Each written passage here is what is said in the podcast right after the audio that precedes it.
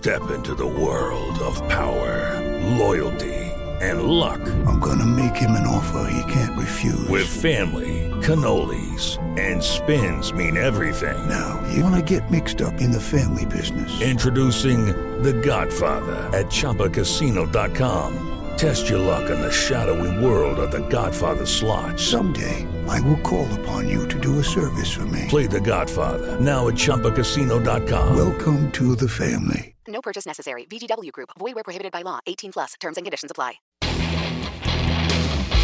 Ciudadanos informados, informando. Este es el podcast de Iñaki Manero, 88.9 Noticias. Información que sirve. Tráfico y clima cada 15 minutos. ¿Te has sentido estancado en lo que estás haciendo? Y a lo mejor se vale, se vale que lleves muchos años haciendo lo mismo y te sigues sintiendo útil, te sigue gustando lo que haces y no te sientes estancado, pero hay gente que ya, ¿no? Hay gente que 5, 10, 15, 20, 30 años y ya no sabe, ya no sabe para dónde ir, ya no sabe qué hacer, quiere hacer otra cosa y siente que ya no está rindiendo que ya, ya acabó de dar lo que estaba dando en donde estaba. Esa sensación es terrible porque también te sientes, te sientes inútil y te sientes efectivamente estancado. ¿Cómo poder revertir eso y cómo poder tener ideas para poder salir de ahí, sobre todo en estas épocas tan especiales que estamos viviendo? Quiero platicar, eh, hace mucho, hace mucho que no platicábamos, con Ana Estrada, especialista en temas de desarrollo humano y profesional. ¿Cómo estás, Ana? Qué gusto saludarte. Mucho tiempo, Iñaki, de verdad, ¿no? Ya, ya te extrañaba poder platicar estos temas que hacen mucha diferencia en la gente. Sí. Eh, mira, si quieres empezamos. El, la verdad es que estos tips que hoy traigo están dedicados a aquellas personas, no para aquellas personas que están empezando a preguntarse si quieren seguir o no en su trabajo, ¿no? Sino a personas que ya tienen los siguientes síntomas. Esto es muy marcado, ahí de verdad tienen que invertir en ustedes para averiguar qué sigue.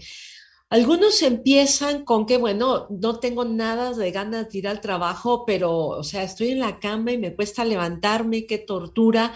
Otros al llegar al trabajo ya tienen síntomas físicos, ¿no? Me duele, o sea, yo venía bien, pero me duele la cabeza o me sale algo en la piel eh, o me... ¿Qué te gusta? O sea, empiezan a tener estos síntomas que hacen que, que ya no tengas la energía para ir a ese lugar, ¿no? o sea, todo el día. Tenemos, o sea, imagínate que, que, conocemos personas, hemos trabajado con personas que de repente la familia te llama porque te dicen está en depresión mayor. ¿No? Y es que el punto con la depresión mayor es que no es que tenga todas las condiciones, es que mi cuerpo ya no tiene energía para ir ahí. Entonces estamos hablando de cuando ya estamos diciendo, ya me saturé de estar aquí, es en serio, ¿no? Ya todo tu cuerpo, toda tu fisiología te está avisando, ya no vayas.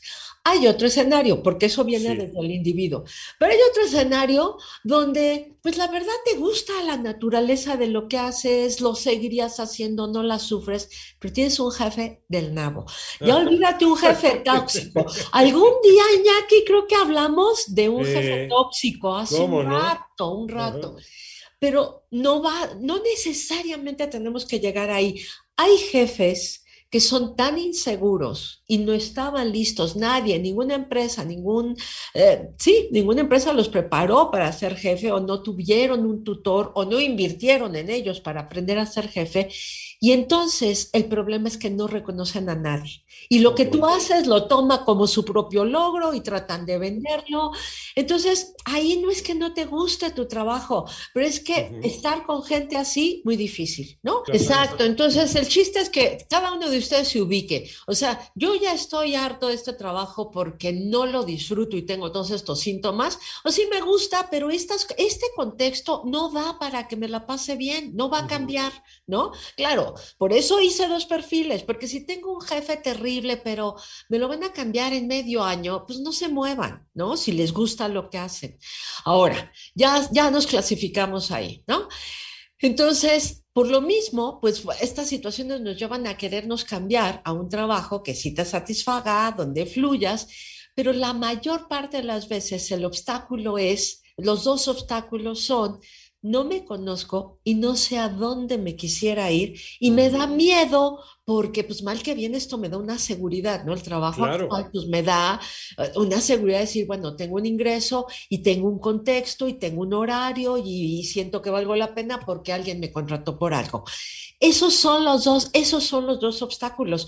¿Cuál es el riesgo? Que si yo me perpetúo en ese trabajo, pues ya, o sea, Iñaki, verdaderamente es el camino a enfermarse, ¿no?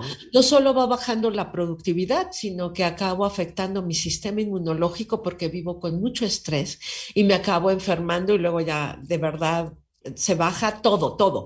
Mi Sí, capacidad sí. de aprender, mi capacidad creativa, mi capacidad de colaborar y luego círculo vicioso, ya no me contratan por eso. Entonces, muévanse, pero no muévanse de, ah, ya, como alguien nos dijo, ah, ya, renuncié y vine. No, no. O sea, si no saben a dónde quieren irse, solo van a generarse más estrés. Claro. Entonces, donde ya están, pues ya saben que está pues, horrendo, pero ahorita se quedan ahí, no esperan nada del lugar, pero compran tiempo para decir, ¿a dónde me quiero ir? Entonces, los tres tips que, que hemos obtenido, o sea, lo más sencillo que se los puedo poner, neta, no hay cómo ponerlo más fácil, ¿no? En base a nuestra experiencia, es que uno, hagan una, una lista de lo que sí les gusta hacer. Ya saben que a mí me encuentran sesgada porque lo que mejor deberían hacer es aplicar el estudio de neurociencia para que entonces, aunque estén adaptados, puedan ver sus talentos y debilidades. Pero cuando está una forma muy buena de contrastar que sí me gusta, es que llegan a un punto donde están tan hartos de lo que hacen que saben lo que no les gusta. Entonces todo tiene beneficios, ¿no? Pues el trabajo horrendo me da el beneficio de tener muy claro lo que no quiero hacer. Bueno, entonces escriban lo que sí les gustaría hacer. Esa es la primera. Nadie toma una decisión que le- laboral que les convenga Sí. si no se conocen, si no orientan el rumbo, ¿no? La segunda es que eso lo bajen a posibles trabajos. Esto para algunos es actualizo mi perfil en LinkedIn, empiezo a pasar la voz con mis amigos, si yo de repente tengo una habilidad que era mi hobby, pero la puedo vender, entonces la empiezo a, a ensayar y a ver qué requeriría, ¿no? O sea, trabajamos con una persona, Iñaki, imagínate que su pasión por hablar búlgaro, entiéndeme, pasión solo él, Ajá. Ah, pues fue, vamos a ver qué podemos hacer y encontró que hay un porcentaje de traductores que se requieren en el país certificados como perito. Encontró brecha, ¿no? Maravilloso. Entonces- y es feliz. Exacto. Ajá. Ahora, el día uno no pudo vivir de eso, pero lo vas ensayando, vas armando, vas, vas, vas volviendo Un proyecto de vida, pues. patas laborales Sí. todos tus hobbies, algunos no se pueden, pero luego te vas a dar cuenta, cuando ya te conoces y ensayas esto, que resulta que muchos de tus hobbies se parecen, o, o bueno, los puedes integrar, ¿no? Ahí te va un ingeniero en sistemas, trabajaba en una empresa de computación, que tenía como hobbies N cursos para dar masajes, que de Reiki, que de sacrocraneal, que de X. Bueno, armó un espacio en su casa y empezó a recibir gente. Hoy vive de eso. Alguien más dejó una empresa muy connotada, con un precio, con puesto muy alto, y usó ese, ese ingreso para poner un restaurante. Primero Ajá. ahorró para decir, bueno, ya, la escuela inmediata de mis hijos está reservada, Ajá. me la juego con un restaurante. Su pasión, años después, le está yendo muy bien. Entonces, lo que quiero decir es, uno, no den saltos como locos, ¿no? No los den así, porque solo se van a meter más estrés, se quedan sin la estructura y sin el ingreso de un trabajo, ¿no? Pero ya renuncien a que eso, a la idea de que eso va a ser satisfactorio y hagan estos dos pasos. Es lo más fácil, lo más sencillo que se los puedo poner. Y empiezan en diciembre, no se pongan el pie en diciembre. Iñaki y yo hablábamos de que en diciembre ahí hacemos todo lo que sabemos que nos vamos a arrepentir y a flagelar Exacto. en enero. Entonces inviertan en ustedes para comprar tiempo, parar un poquito, a lo mejor se regalan un día en un lugar tranquilo, media mañana, dos horas bastan para empezar a decir, ¿qué es eso que me encanta hacer? ¿Qué haría de gratis? ¿Es esta lista? ¿Qué de esto? Haciendo cambios puedo venderlo y vivir de eso. En la pandemia, ya que estamos llenos de ejemplos exitosos de eso. Gente que entró y que le echó, que echó a andar trabajo, ¿no? Que ha pasado de odio mi trabajo, ¿no? Así, a me encanta lo que hago y lo pude hacer gracias a la pandemia. O que no trabajaba y de repente encontró algo que hacer durante la pandemia y ahorita le está yendo maravillosamente bien, pero antes, antes de la pandemia no sabía qué hacer con su vida, ¿no? Y ahorita le está yendo a todo dar.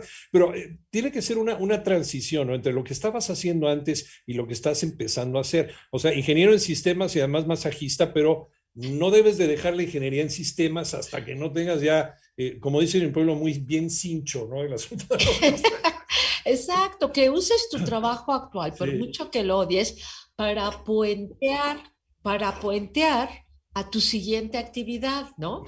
Siempre te va a servir la experiencia que ganaste, el ingreso que tengo. Uy, no estoy endeudado. Bueno, salte de deudas, que esa es otro, otra forma de entrenarte, ¿no? Cómo salir de deudas financieras, pero tu trabajo actual te va a servir para eso, porque eso sí, ¿eh? los trabajos nuevos pues suelen requerir un poquito de inversión que si te haces una página que ahora tengo que contratar por horas a un contador, lo que sea, pero no, no hagan saltos suicidos, suicidas, prepárense y les ve súper bien. Ahí está, ahí está el consejo. Yo creo que esto lo vamos a dejar en continuación porque es, eh, tiene muchísimas aristas y tiene muchas preguntas que se me quedan en el tintero. Ana Estrada, especialista en temas de desarrollo humano y profesional. ¿En dónde te encontramos, Ana? En brújulainterior.mx y también nos pueden encontrar como Brújula Interior en todas las redes. Platiquemos, Iñaki, me encanta platicar contigo, así que sigamos con estos temas. Igualmente, entonces le, ponemos pausa y seguimos más adelante. Muchas gracias, Ana, un abrazo. Gracias. Igualmente, Iñaki, bye.